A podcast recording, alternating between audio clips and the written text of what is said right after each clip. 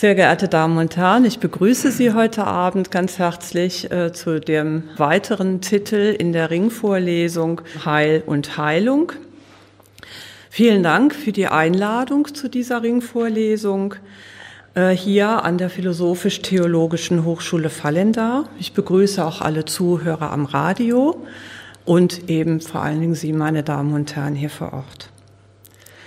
Als katholische Theologin und zugleich Projektmitarbeiterin am Lehrstuhl für gerontologische Pflege bei Herrn Professor Brandenburg will ich versuchen, die theologische Heilsperspektive mit den Perspektiven der Heilberufe, vor allem der Alten- und Demenzpflege, heute Abend zumindest ansatzweise miteinander ins Gespräch zu bringen.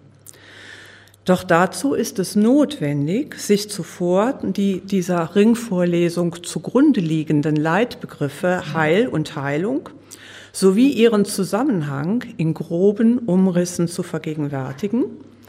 Und zwar, wie er uns in unserem kulturellen Kontext in der Antike gestiftet worden ist. Sie kennen das alle, wenn Sie einen Menschen kennenlernen wollen, dann sagen Sie, erzähl doch mal was aus deinem Leben, aus deiner Biografie und erzähl doch vielleicht mal was aus der Kindheit, aus den Anfängen. Und so ist es ähnlich auch mit den verschiedenen Disziplinen. Auch die haben eine Geschichte, gewissermaßen eine Biografie. Und äh, aus dieser Kindheitsgeschichte der verschiedenen Biografien oder der verschiedenen Heilberufe möchte ich Sie heute Abend mitnehmen. Das heißt also, ich lade Sie ein heute Abend zu einem längeren Ausflug in die Antike, wo ich jetzt nach einer kleinen Einleitung zunächst einmal Ihnen Curing, das griechische Paradigma, vorstellen möchte, von der theologischen zur physiologischen Heilkunst. Dann als zweites Paradigma Caring statt Curing, das biblisch-christliche Paradigma. Äh, dann in einem dritten Aspekt, äh, nämlich äh, die beiden Paradigmen miteinander zu vergleichen, bevor wir eben dann zu Fragen, zu Altersfragen, wie das damit zusammenhängt, kommt. Ich fange einfach mal an. Einleitung.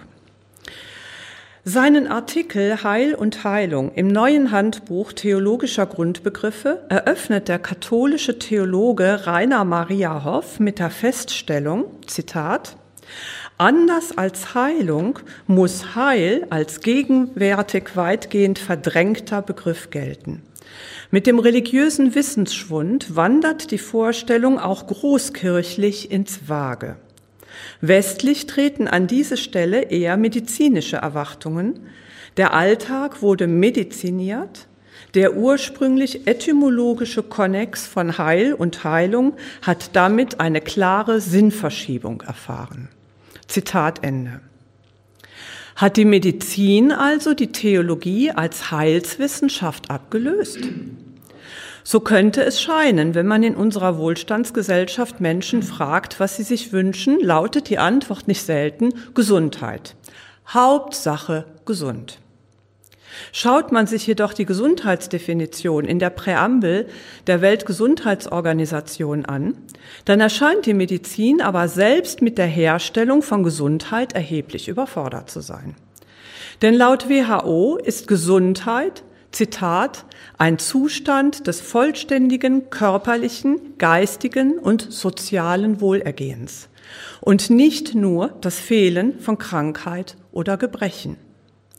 Die WHO-Definition erstrebt sehr viel mehr offensichtlich als die Kurierung von Krankheit.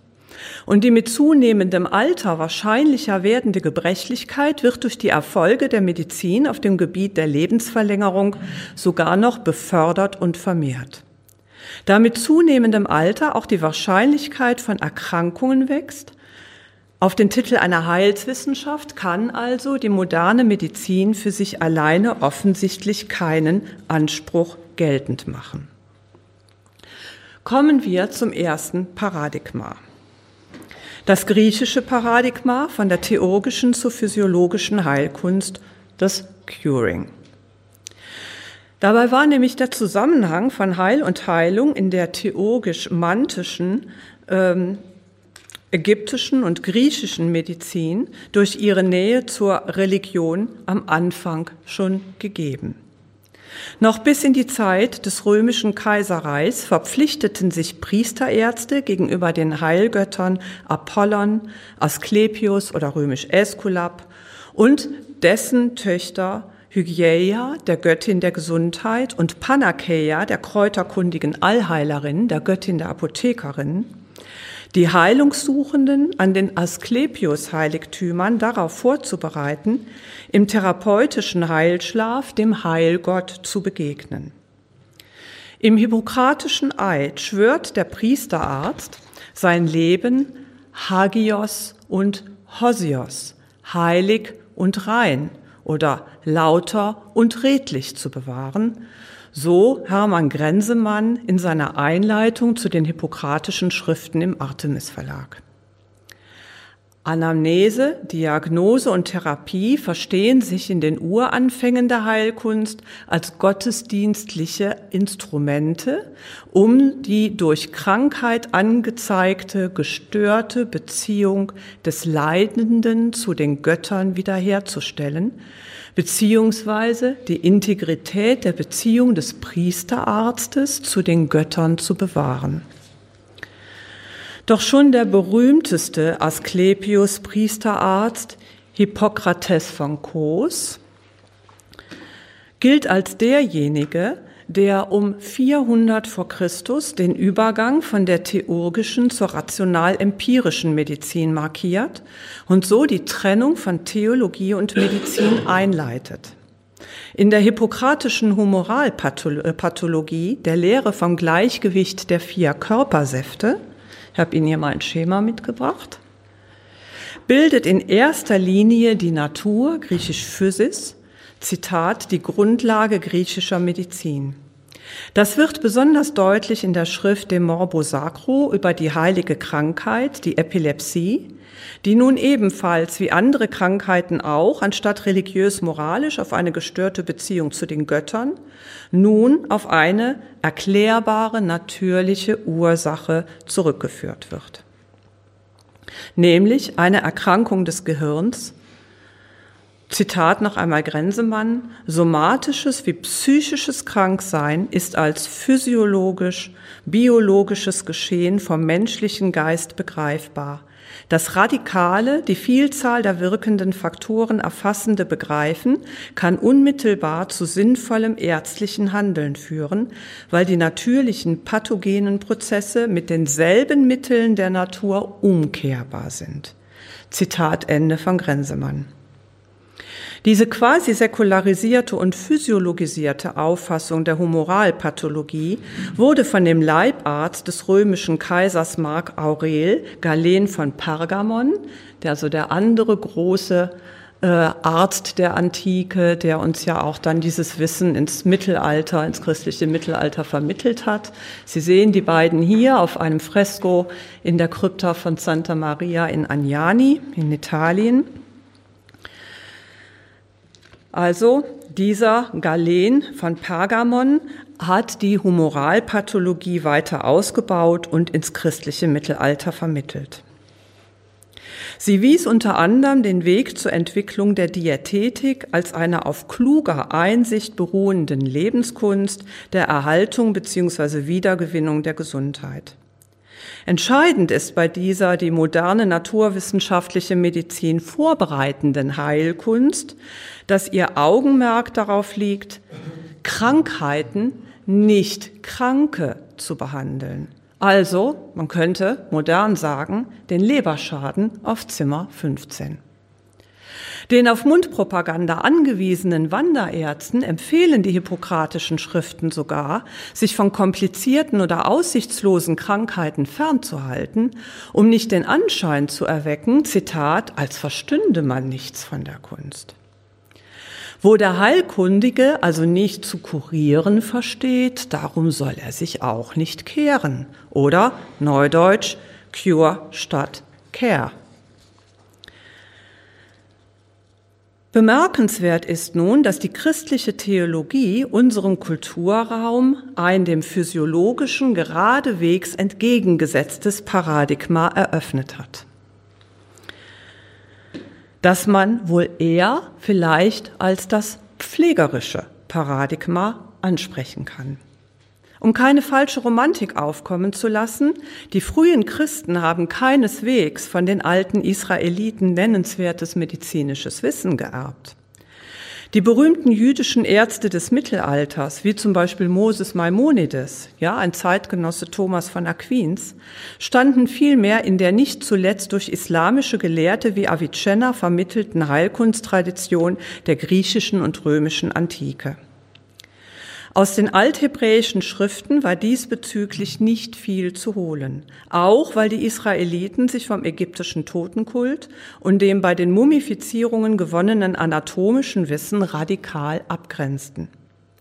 Bis in die hellenistische Zeit hinein zeigten sich die Bibelgläubigen wenig interessiert an physiologischen Zusammenhängen. Außer dieser Identitätsfrage, sich also von Ägypten abzugrenzen, lähmte auch ein moralisierender Krankheitsbegriff das israelitische Interesse an medizinischen Zusammenhängen. Krankheit galt dem Orient, wie schon in der theologischen ägyptischen und griechischen Medizin, als ein Zeichen schuldhafter Verfehlung. Wem es schlecht erging, der musste auch gesündigt haben. Der hatte sein Unglück inklusive seiner Krankheiten offensichtlich selbst verschuldet. Dieser in der altorientalischen Weisheitslehre verbreitete sogenannte Tun-Ergehens-Zusammenhang wird von der israelitischen Jahwe-Religion in einen anderen Rahmen gestellt, vielleicht am deutlichsten in der bekannten Hiob-Erzählung, deren fast tausendjährige literarische Wachstumsgeschichte von dem zähen Ringen des israelitischen Erlösungsglaubens mit dem altorientalisch-weisheitlichen Tun-Ergehens-Zusammenhang zeugt. Sie sehen hier ein äh, eher modernes Beispiel von William Blake. Hiob, der gerecht äh, Leidende, äh, der also äh, hier sagt, nein, ich habe nicht gesündigt, aber seine drei Freunde zeigen auf ihn ja mit allen Fingern und sagt, Hiob, du musst nur in dich gehen, du musst gesündigt haben, wenn es dir so schlecht geht. Aber Hiob widersteht dem, und das ist eigentlich der Kerngedanke ja des Hiob-Buches, äh, dass Hiob auch am Ende Recht behalten wird, von Gott also auch äh, zu Recht eben also im Prinzip gerechtfertigt wird und eben die Geschichte dabei bleibt, dass Hiob der gerecht Leidende äh, beziehungsweise der, ja, eigentlich der ungerecht Leidende, muss man sagen, ist, nämlich, dass er nicht gesündigt hat und trotzdem ihm viel Leid erfährt. Selbst wenn Krankheit und Unglück eigenverschuldet sein sollten, die These, die im Hiob-Buch wohl am radikalsten in Frage gestellt wird, Sogar dann überließe die Jahwe-Religion der moralisierenden Logik von einem dem Tun entsprechenden Ergehen nicht das letzte Wort. Dieses hat vielmehr die souveräne Hinwendung des treuen Bundes Gottes zu den Menschen, der selbst den halsstarrigsten Sünder in die erlösende Beziehung seines Heilsbundes wieder alle innerweltliche Weisheitslogik zurückzuholen vermag. Im Psalm 103 einige äh, Anfangsverse dazu wird das also auch sehr schön ausgedrückt. Preise den Herrn meine Seele und vergiss nicht, was er dir Gutes getan hat, der dir alle deine Schuld vergibt und alle deine Gebrechen heilt, der dich dein Leben lang mit Gaben sättigt, wie dem Adler wird dir die Jugend erneuert. Seinen Grund hat die deutliche Akzentuierung der voluntaristischen Beziehungslogik gegenüber einem orientalisch-weisheitlichen Welterfahrungsdenken in den primär politisch-heilsgeschichtlichen Anfängen der Yahweh-Religion. Ihr grundlegendes Datum ist nicht das Nachsinnen über die Schöpfungsordnung, sondern die Befreiung aus der ägyptischen Gefangenschaft. Darauf hat schon vor mehr als einem halben Jahrhundert der berühmte Exeget Gerhard von Rath aufmerksam gemacht. aus dem Primat heilsgeschichtlicher Befreiung vor dem schöpfungstheologischen Ordnungsdenken resultiert ein umfassenderer Heils- und Heilungsbegriff, als wir ihn im griechisch-römischen Kulturraum kennengelernt haben, nämlich kein physiologischer, sondern ein soteriologischer, also ein erlösungstheologischer. Anders gesagt, der israelitische Gott repräsentiert keine kosmo- und oder physiologische Sachlogik, sondern eine interpersonale Fürsorge- und Beziehungslogik, durch die er souverän Heil schafft und immer wieder zum Heil zurückzuführen sucht. Selbst wenn er als Schöpfergott vorgestellt wird, reduziert sich sein Schöpfersein keineswegs auf den Aspekt der Ersterschaffung der Welt und der Geschöpfe, das, was von der Dogmatik später auf den äh, Begriff Creatio Prima gebracht wurde, Vielmehr bleibt er als heilsgeschichtlicher Gott seiner Schöpfung und all seinen Einzelgeschöpfen in lebenslanger fürsorglicher Nähr- und Erneuerungsbeziehung verbunden, von der katholischen oder von der äh, theologischen Dogmatik später Creatio Continua genannt. Dies wird besonders deutlich im äh, Schöpfungspsalm 104 zum Ausdruck gebracht, wo es heißt, ein paar Verse daraus, auf dich warten alle Geschöpfe, dass du ihnen ihre Speise gibst zur rechten Zeit. Gibst du ihnen, dann sammeln sie ein. Öffnest du deine Hand, werden sie gesättigt mit Gutem. Verbirgst du dein Angesicht, sind sie verstört. Nimmst du ihnen den Atem, so schwinden sie hin und kehren zurück zum Staub. Während das griechische Heilungsverständnis auf medizinischen Maßnahmen beruht, die sich aus der rationalen Einsicht in die physiologische Entstehungsgeschichte von physischen und psychischen Krankheiten herleiten, buchstabiert sich das biblische Heilungsverständnis in einer kontinuierlichen göttlichen Fürsorgebeziehung zu allen bedürftigen und verletzlichen Kreaturen aus. Gott wendet ihnen sein Angesicht zu. Ja, die Face-to-Face-Beziehung wird sogar noch überstiegen hin zu einer Mund-zu-Mund-Beatmung, mit der die göttliche Lebenskraft den vulnerablen Kreaturen in einer quasi physiologischen Metapher innerlich wird. Denken Sie an den ersten Lebenshauch auch eben in der javistischen Schöpfungserzählung, in der Paradieserzählung. Im Zuge der hellenistischen Begegnung von Orient und Okzident können bibelgläubige Autoren wie Jesus Sirach dann schließlich im zweiten Jahrhundert vor Christus griechischen Ärzten durchaus einen bedingten Heilungswert zugestehen, da sie sie nun als Instrumente ihres äh, universal verstandenen Schöpfer und Heilsgott reinterpretieren. Aber die griechisch-medizinische Heilkunst bleibt gegenüber dem biblischen Heilsverständnis partikulär, weil letzteres sich nicht auf die Heilung von Krankheiten beschränkt, sondern auf heilsame Beziehungen aus ist. Vor diesem Hintergrund lassen sich nun auch die Wunderheilungen Jesu Christi verstehen, wie ihn die Evangelisten vorstellen. Umgeben von einer Vielzahl wundertätiger Wanderärzte in der römischen Antike wird Christus als derjenige Heiland vorgestellt, der alle zeitgenössischen Konkurrenten in den Schatten stellt. Die Kirchenväter stellen später sogar äh, Christus sogar als den wahren Asklepios, ja, in Christus Medicus diesem Motiv vor. Gegen eine medizinische Engführung der neutestamentlichen Heilungsgeschichten spricht allerdings die gänzliche Uninteressiertheit der frühen Christengemeinden an rational nachvollziehbaren Heilmethoden.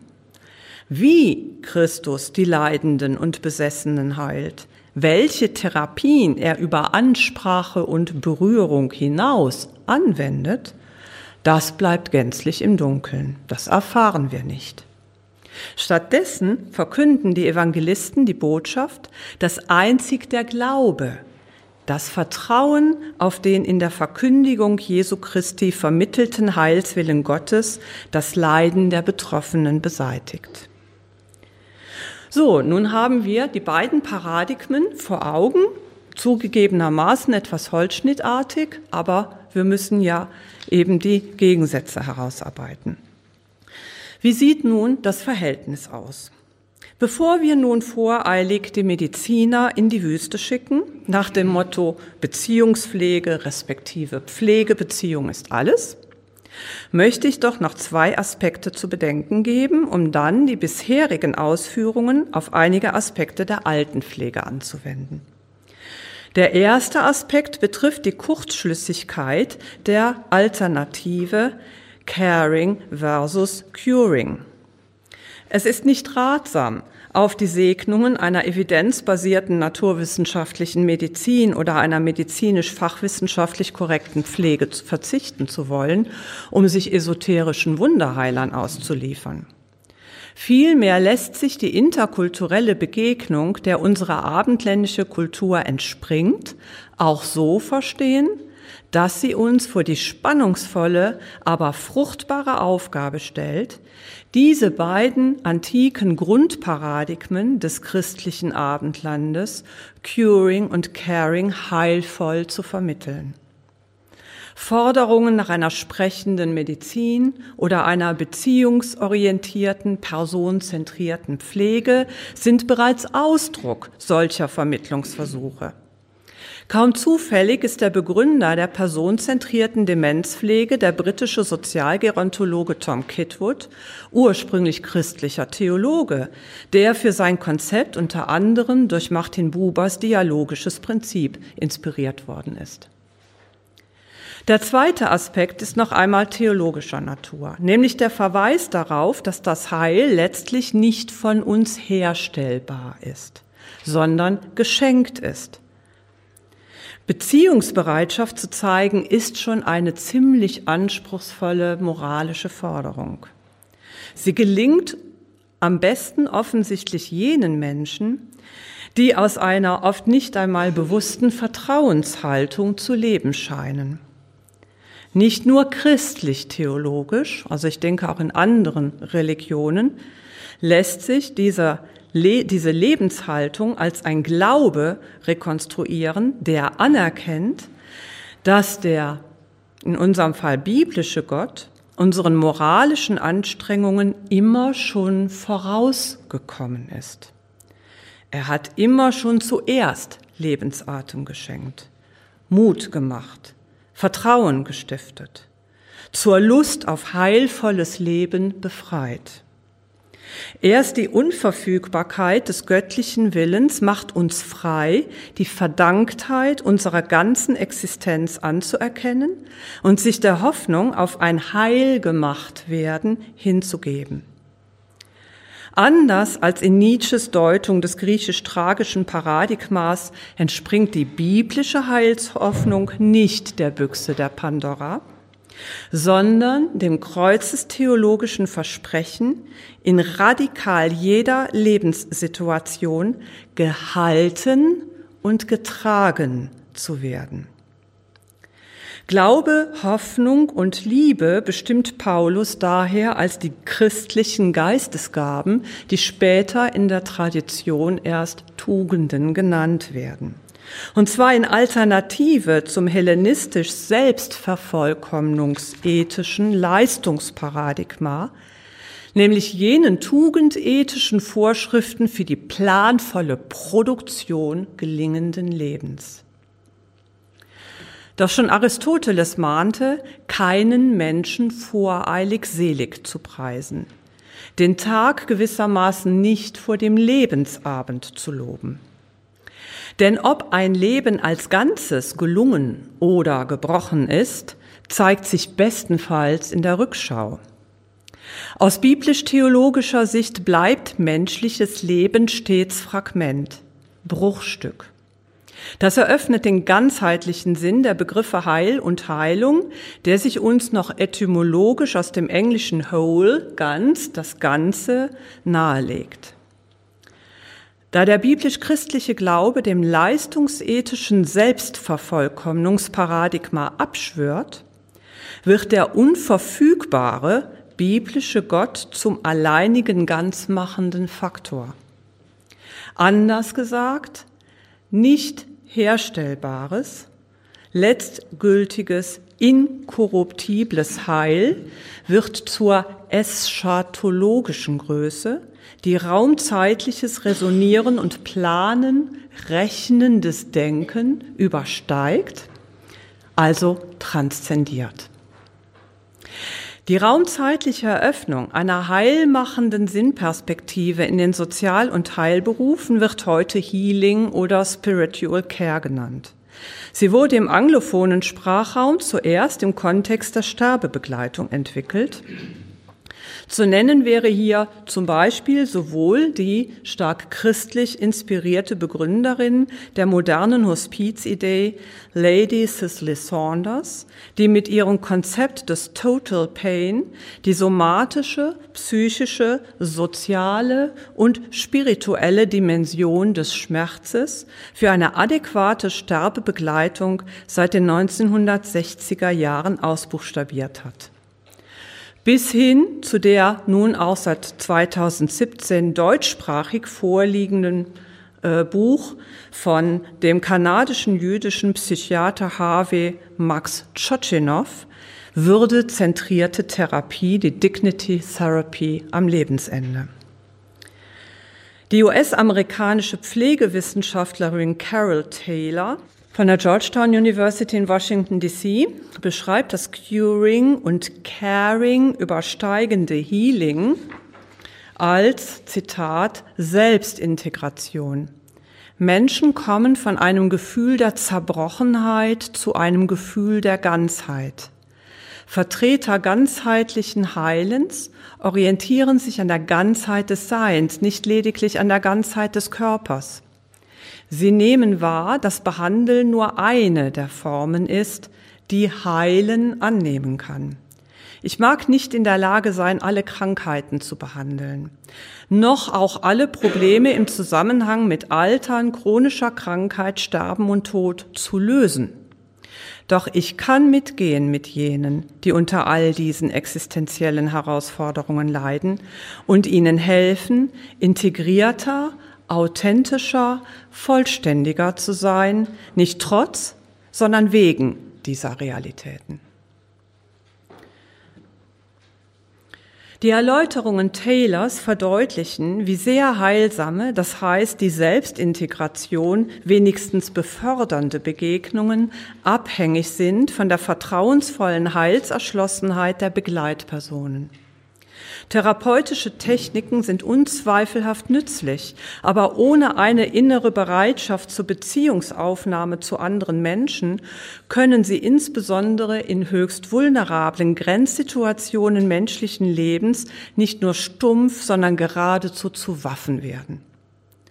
Es dürfte kaum Zufall sein, dass Vulnerabilität gerade dabei ist, sich als ein pflegewissenschaftliches Kernkonzept zu etablieren. Vulnerabilität ist die säkularisierte und sozialwissenschaftlich adaptierte Form des theologischen Konzepts der Kreatürlichkeit. Doch während theologische Abhandlungen zur Gottesebenbildlichkeit des Menschen ganze Bibliotheken füllen, Stichwort Würde, Autonomie, Selbstbestimmung, das wäre die traditionelle Linie, die hier zu nennen ist, ist die Publikationslage zur Kreatürlichkeit vergleichsweise dünn. Sind wir Theologen am Ende selbst zu kleingläubigen Scientisten geworden, die ihr Heil doch eher von den empirischen Wissenschaften erwarten? Jedenfalls zeigt die Karrierekurve des Kreaturbegriffs mit der Konstituierung der neuzeitlichen Naturwissenschaften einen so jähen Absturz, wie es selbst das Börsenbarometer im Jahr 2008 nicht aufzuweisen hatte. Vom theologischen Hoheitstitel Du gute Kreatur Gottes zum abhängigen, willensschwachen Günstling einer Hundeexistenz im vom Duden dokumentierten Alltagsverstand. Du armselige Kreatur. Folglich scheint im Gegensatz zu einer ökologischen Schöpfungstheologie eine Geschöpftheologie der Vulnerabilität bislang noch wenig theologische Attraktivität entfaltet zu haben. Immerhin zeigen sich zarte Anfänge einer mittlerweile auch im deutschsprachigen Bereich angekommenen Gerontotheologie in deren Zentrum naturgemäß die Vulnerabilität respektive Kreatürlichkeit steht, und zwar nicht als Krankheit, sondern als anthropologische Grundgegebenheit. Denn Altern ist keine scharf begrenzbare Lebensphase, sondern schon biologisch ein Grundphänomen, dem jeder mehrzellige Organismus von der Zeugung ab unterworfen ist. Auf den Menschen angewandt wird das Biologische zu einem höchst komplexen biopsychosozialen Grundphänomen, dessen Bewertung unter dem Einfluss kultureller und sozialer Randbedingungen sehr unterschiedlich ausfallen kann. Daran erweist sich die klassisch philosophisch-anthropologische Einsicht, dass der Mensch eben nicht nur ein Leben hat, sondern dass er es auch führen muss und sich dazu verhalten muss. Da Altern in vielfältig verschränkter Weise Werden und Vergehen, Reifen und Verlust beinhaltet, ja insbesondere psychosoziale und geistige äh, Persönlichkeitsbildungsprozesse, Verlust und Widerstandserfahrungen sogar vorauszusetzen scheinen, kann Thomas Rentsch sogar vom Altern als einem Werden zu sich selbst sprechen. Wenn Altern keine Krankheit ist, dann ist es auch nicht heilbar. Aber mit zunehmendem Alter werden Erkrankungen aller Art durchaus wahrscheinlicher. Diese Konsequenzen werden gegenwärtig von leistungsethischen gesellschaftlichen Imperativen und transhumanistisch-scientifisch-medizinischen Überwindungsversuchen gleichermaßen massiv in Frage gestellt. Anti-Aging ist angesagt, Altern und zunehmende Vulnerabilität dagegen ist uns heute ein Ärgernis. Alt sein will niemand und so grenzen sich die fitten Alten von den Hochaltrigen und die körperlich nicht mehr ganz so fitten Hochaltrigen von den dementiell beeinträchtigten Alten ab. Während die körperlich beeinträchtigten Hochaltrigen der sich stets beschleunigenden Leistungsgesellschaft nicht mehr von selbst zwischen den Füßen herumlaufen können, um die Funktionsabläufe zu stören, werden die Läufer unter den Demenzerkrankten natürlich zu ihrem Selbstschutz, rechtlich legalisiert durch einen richterlichen Unterbringungsbeschluss weggeschlossen, damit sie die Gesellschaft nicht singend und tanzend auf Gängen und Straßen zur Beziehungsaufnahme herausfordern. In der medizinischen Diskussion steht sogar ihr Personenstatus zur Debatte. Dass die Bundesregierung 1992 im Zuge der Reformierung des Betreuungsrechts die Entmündigung kognitiv beeinträchtigter Menschen abgeschafft hat, um seine personalen Grundrechte zu stärken, ist im Alltagsbewusstsein bis heute schwer zu vermitteln. Immer spricht man noch von Entmündigung, obwohl es die rechtlich gar nicht mehr gibt. Gerade hier braucht es Advokaten, die sich in Treue zu den Hilfsbedürftigen für die Wahrung ihrer unveräußerlichen Personenrechte einsetzen. Erstaunlich ist, dass die Weltgemeinschaft ein durch die Gott ebenbildliche Menschenwürde begründetes universales Menschenrecht auf soziale Teilhabe zwar anerkennt, aber ein völkerrechtlich verbindliches Dokument gegen Altersdiskriminierung bis heute aussteht. Diese Beispiele vielfältiger Ausgrenzung und der mühseligen politischen, zum Beispiel Arbeits-, Familien- und pflegerechtlichen Versuche, begrenzte Reintegrationsräume für fundamental menschliche Kreatürlichkeit, für Vulnerabilität zu schaffen.